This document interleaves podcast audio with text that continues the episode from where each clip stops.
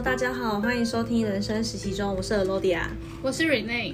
今天呢，我们要接续上一集，邀请到 Real Ray 来跟我们继续谈谈他在人生中的五大面相。那我们先从亲情的部分来聊聊好了。好啊，没问题。嗨，大家好，我是 Real Ray。聊聊亲情这一块哈，其实亲情这一块其实我蛮多体悟跟经历的。我年轻的时候其实也是年轻嘛，谁不爱玩呢？也闯过很多祸。其实我家的父母，我爸妈是非常爱我的，也给我满满的爱。但是可能年轻的时候闯了一些祸，所以可能替他们担心，然后也他们也也焦虑过。我这个小孩可能未来，因为身为父母都会担心嘛，担心小孩子可能未来没办法在社会上立足，没办法在社会上养活自己，都会担心。所以我在亲情这一块的心愿感的，就是说。如果你今天在获得一些能力，在你能力范围可及的范围内，每个人能力不一样，然后给给足他们一个安全感。那安全感的前提就是金钱。金钱这件事情呢，你们必须去衡量，没有一个标准答案要多少钱。但是我是觉得，你先把金钱给到他们之后，他们会获得的一个东西就是，他们可以养活他们自己，他们可以生活，可以自理，他们也可以不用担心你在生活上没办法，没在社会上没办法自足，没办法赚钱。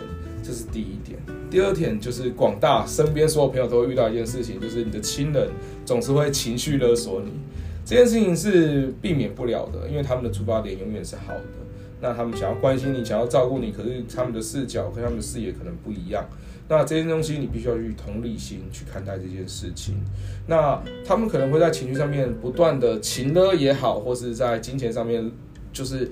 呃，锁锁度也好，不能要这样用这个词吗？没关系，可是就是你要好好的去理解说，他们这样子的过程中，你要去跟他们保持好一定的距离。距离这两个字其实是两个字是非常非常之重要的，这样子。对，那你也分享一下。好，因为我觉得其实刚刚那样听下来两点嘛，因为第一点叫做。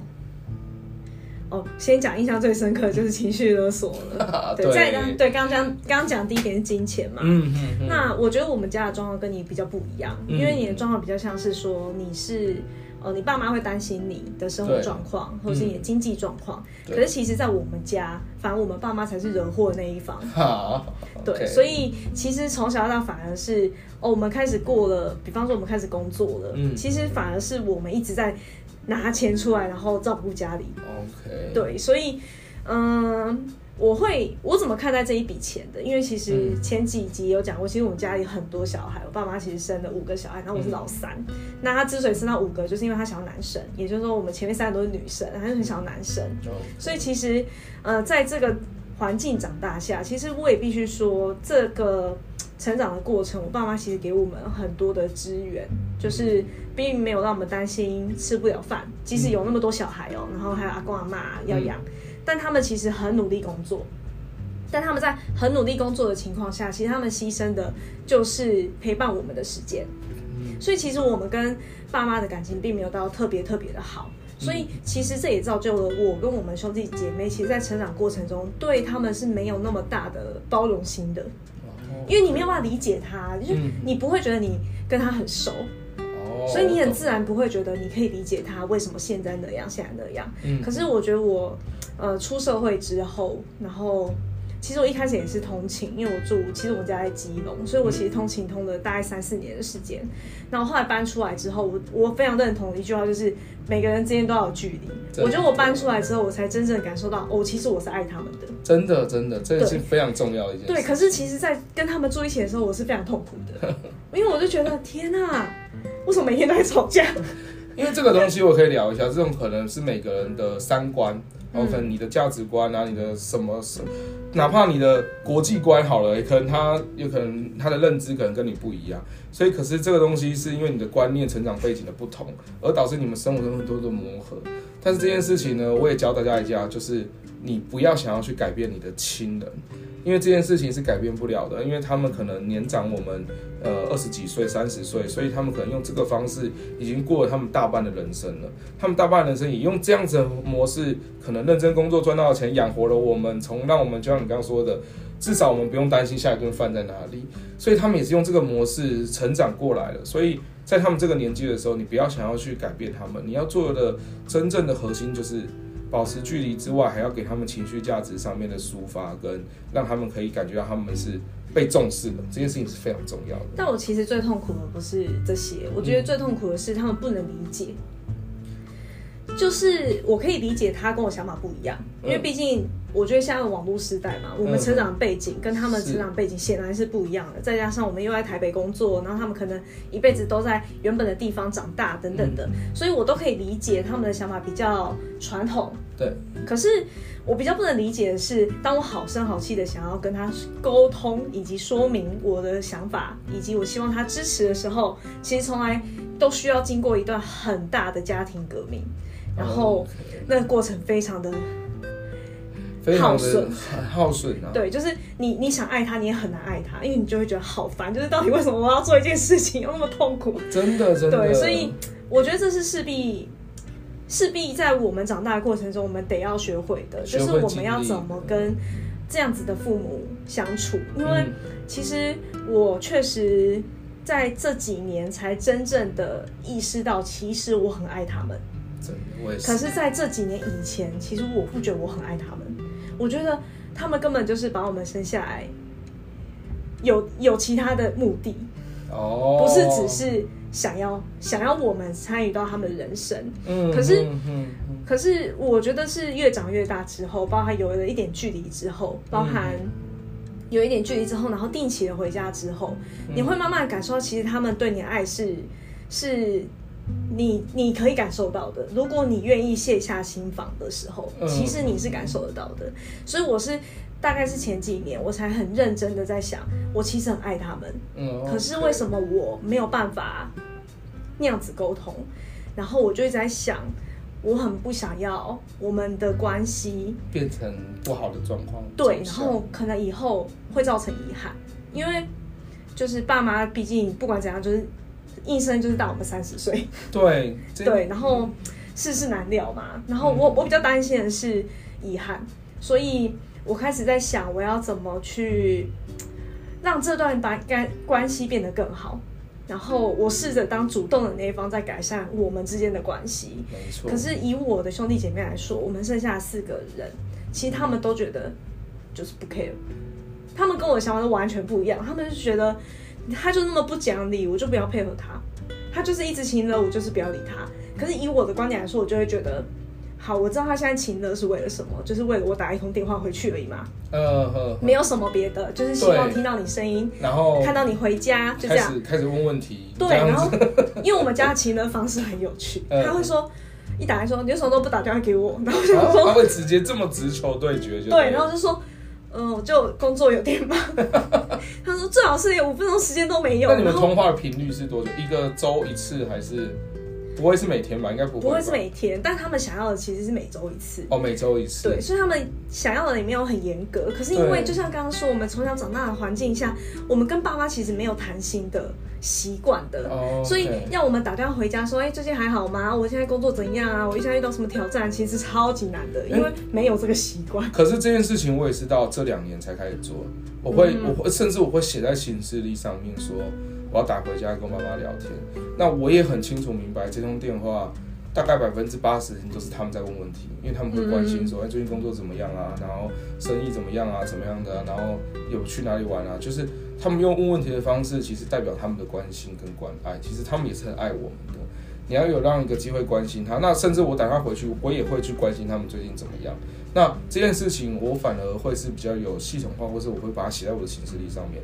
可能说，哎、我下个礼拜要打电话关心他们一下。那可能我会戴着耳机，可能我有可能在家里做做其他事情，然后边做边聊天。这件事情，我觉得我要把它规划起来，然后我们的距离才会越拉越近。我讲实在的，你只要比他们打电话给你。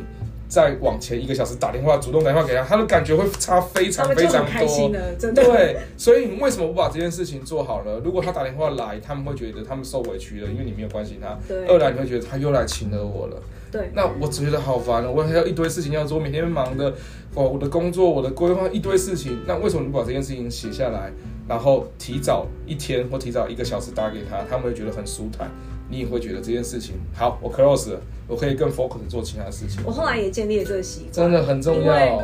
我就因为我知道他们要什么了，对，这个事情很重要。因为我就在想，因为我因为就像刚刚说，我想要改善我们的关系，嗯，就是我希望我们的两就母母女或是母子，对，不是父女关系 可以比以前更好。更好对，然后毕竟我们现在长大了嘛，又不是说像以前一样不懂事，嗯，所以我就一直在试出那一个那个一直当跨出那一步的那个人。对，我觉得真的很，所以我就开始就是，比方说我我就真的漏打了。嗯，就真的一个忙起来，然后可能晚上的时候我又不想要打扰他们睡觉，哦、然后我就会想那明天再打，可是明天一忙起来又晚上了，然后我就觉得天啊，怎么办？我又还没打，那怎么办？不管就是怎样就打了，就传讯息啊，啊，对，然后打了之后他们可能就会说你怎么现在才打？然后我觉得啊就没关系啊，至少我打了啊。就是我后来就发现一种一招破解，就是爸爸们嘛，就是塞奶就好，撒娇一下就对了，只要塞奶他们就一切就好了，好啦，好啦，那那现在怎么样啊？之类的，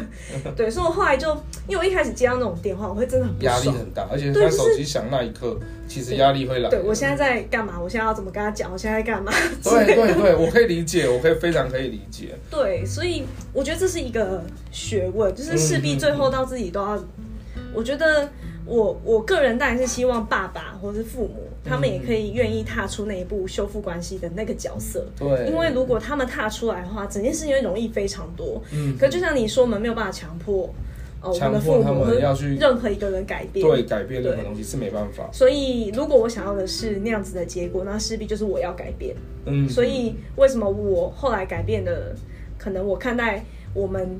亲情关系的一些看法，嗯，其实很关键，就是在我真的很不想要后悔，就像之前好几集也分享过，我很不想要做出我我觉得我会后悔的事，我就一定不会做。对，所以，我自从某一次之后，我发现我真的很爱我爸妈的时候，就是他们遇到什么事，我真的是爆哭的那种，才发现没有，我真的很爱他们耶。我这次冷静下来，就想说，没有，我真的很爱他们。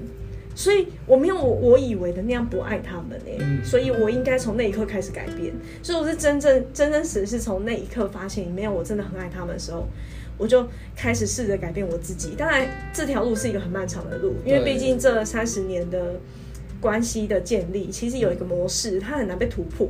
对，没错。对，它是需要努力的。嗯，对。可是我老实说，我试出善意之后，我有感受到我爸妈有有被，他们也改变了。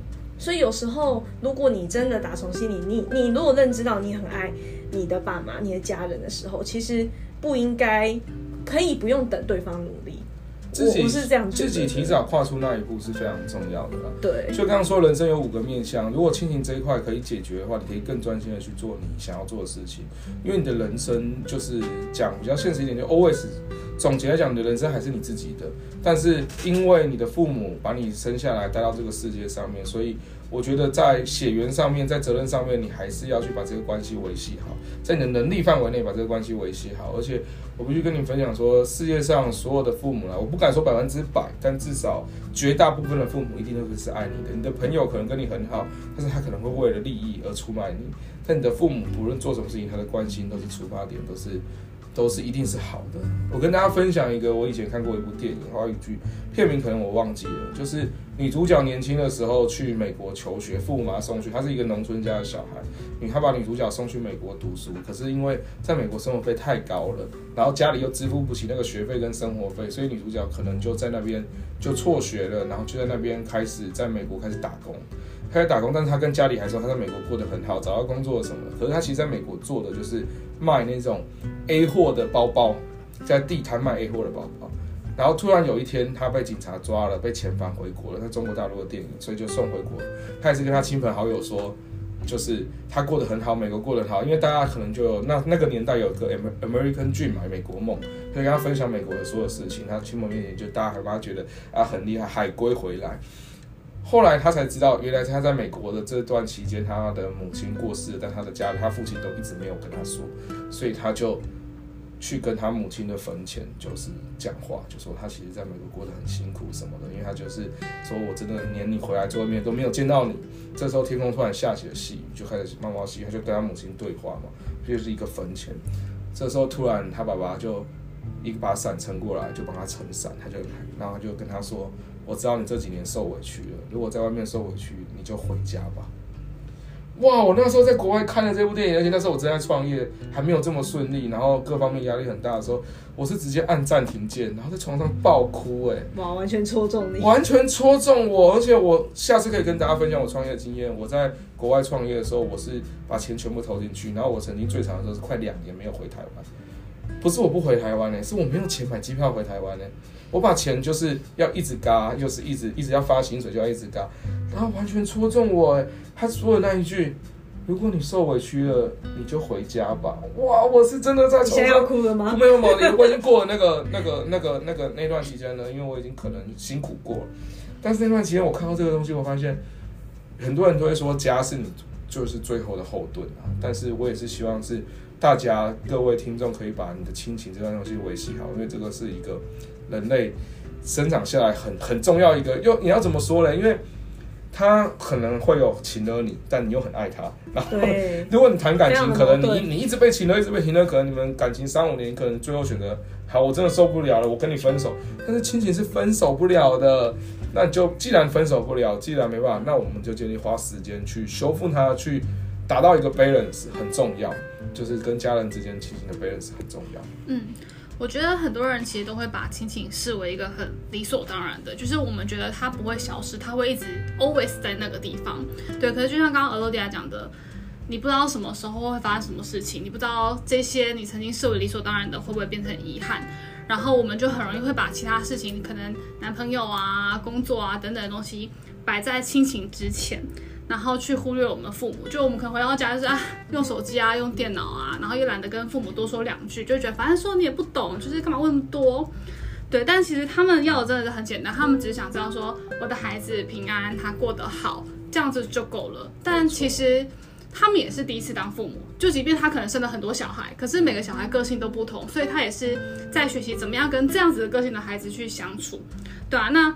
他们也不一定懂得怎么样去表达他们对你的关爱，可是我们要知道是，其实父母永远都是爱我们的。嗯。那我们可以更有耐心的，然后去思考要如何跟他们相处。我相信亲情这一块，如果大家是跟父母很紧密的话，其实他会帮助你更踏实的去过生活，或是向前进。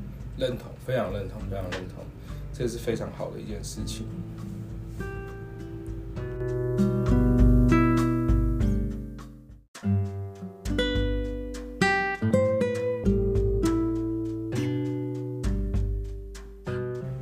今天的分享就到这里喽。如果你喜欢我们的分享，欢迎追踪我们。我们下次见，拜拜。